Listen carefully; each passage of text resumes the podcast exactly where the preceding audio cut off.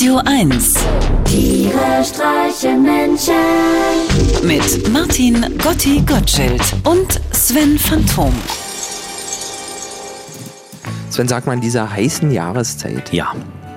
da isst man noch eher so was leichtes, bekömmliches. Mhm. Oder Hast du da irgendeinen Tipp? Du bist ja so ein, so ein Hobbykoch. Mhm. Möhren. Einfach nur Möhren? Möhren mit Salz. Oh. Ist das nicht eigentlich das Gericht der oberen 10.000? Obere 10.000. Ist es so viel wie eine Million? Nein. Ich war ja letztens in Dresden mit meiner Freundin und wir haben da an so einem Kaffeetisch gesessen Ja. und da kam ein älterer Herr, hat sich so zwei Tische von uns entfernt, hat da Platz genommen. Ja. Und der sah so ganz zerpflückt aus und zittrig. Ja. Und dann hat er sich ein Essen bestellt. Sächsischen Sauerbraten mit Rosinensoße und Kartoffelklößen. Und meinst du, der war froh damit? Du, der war richtig froh.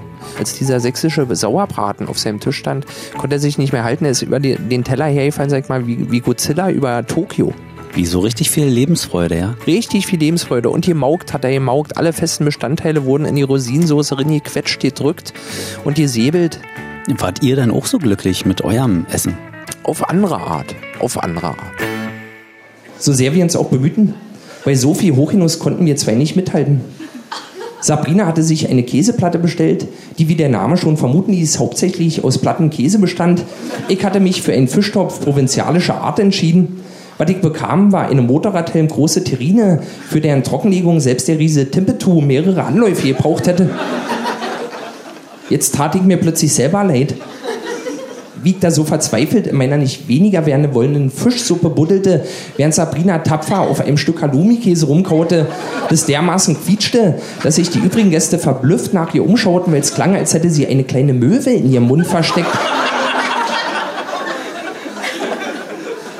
Der alte Mann bekam von alledem nichts mit. Er war gerade dabei, seinen Teller abzulecken. Seine Wangen hatten eine frivole Röte angenommen. Schwer brustatmig legte er einen Schein und ein paar Münzen auf den Tisch und verließ das Café mit der Aura einer gerade heimlich vom Knecht durchgebumsten Hausmarkt. Ich beneidete ihn. Ich kämpfte mit meinem Fischtopf. Es war aussichtslos. Inzwischen ging es eigentlich nur noch darum, den Suppenspiegel zu halten, indem ich schneller löffelte, als mein Schweiß von den Schläfen in die Terrine tropfte. Sabrina sah aus, als hätte sie Tollwut. Es war der französische Weichkäse, der in schaumigen Blasen aus den Mundwinkeln schlug. Ihr Teller war jetzt leer. Nur eine einzelne Physalis lag noch da. So ganz hatte ich diese Frucht nie begriffen. Die Physalis war für mich so etwas wie die Banane unter den Kirschen. Und dass man auch immer die trockenen Blätter so ordinär nach hinten klappen musste, damit man an die orangene Kulla kam, das mochte ich nicht. Noch ein Dessert? erkundigte sich der Ober, als er Sabrinas Teller abräumte. Vielleicht ein Espresso oder ofenwarmen Apfelstrudel? Wir haben auch eine große Auswahl an feinsten Kuchen. Was für Kuchen gibt's denn? Schmandkuchen, Apfelkuchen, Kirschkuchen mit Streusel, Aprikosenkuchen, Donauwelle, Eierschecke und Bienenstich. Und Pansenstich? Haben Sie auch Pansenstich? fragte ich mit zitternder Stimme. Der Kellner schaute in meinen Fischtopf. Wow, nicht schlecht. Die Suppe so durchsichtig zu löffeln, das hat bisher nur ein einziger Gast geschafft. Und bei Ihnen ist ja noch nicht mal übergelaufen. Sie schwitzen wohl kaum. Wahnsinn, dass Sie überhaupt noch aufrecht vor mir sitzen können. Die Terrine ist doch so groß wie ein Integralhelm. In der Küche lachen immer alle, wenn es bestellt wird. Die unanständige Größe des Fischtopfes soll eigentlich die nimmersatte Maßlosigkeit unserer Gesellschaft persiflieren. So richtig zum Aufessen ist sie überhaupt nicht gedacht. Ach Gotti, da hast du doch noch mal Glück gehabt. Dein Fischtopf war vielleicht nicht zum Aufessen gedacht, aber ich hab ja neulich beim Eulenschießen eine erwischt. Die war noch nicht mal zum Anbeißen. Du bist ein bisschen so wie Tofu. Labrig und ohne Geschmack. Wir könnten diskutieren, doch wozu? Du gehst mir auf den Jutesack. Deine Zähne sind wie Reismilch. Eher grau als weiß. Deine Zuneigung ist so bio. Geringe Menge, hoher Preis. Du bist so falsch wie Sojasteak und Leberwurst Imitat. Wenn ich dich sehe, dann krieg ich Hunger. Auf Schweinefleisch mit Glutamat. Dein Humor sprudelt wie Waschnuss. Stehst ständig unter Ökostrom.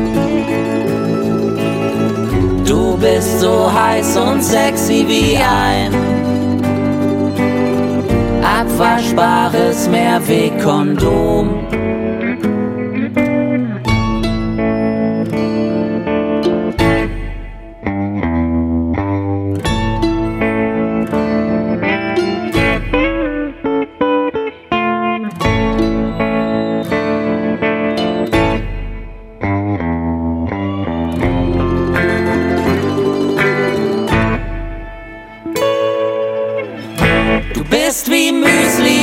Zucker.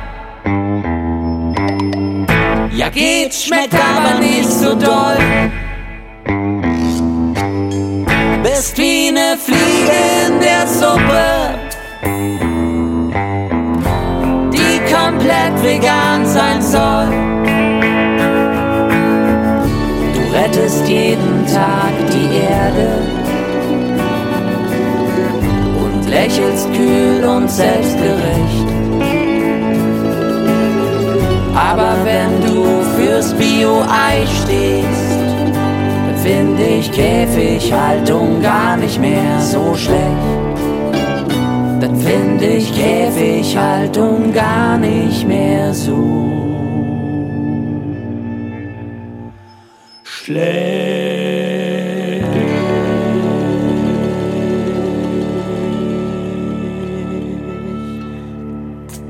Da haben wir vollkommen recht. Meine Mutti sagt ja auch immer, nicht das Schlechtere ist der Feind des Guten, sondern das Bessere. Tiere streichen Menschen. Jetzt auch als Podcast. Auf radio1.de und natürlich in der Radio 1 App.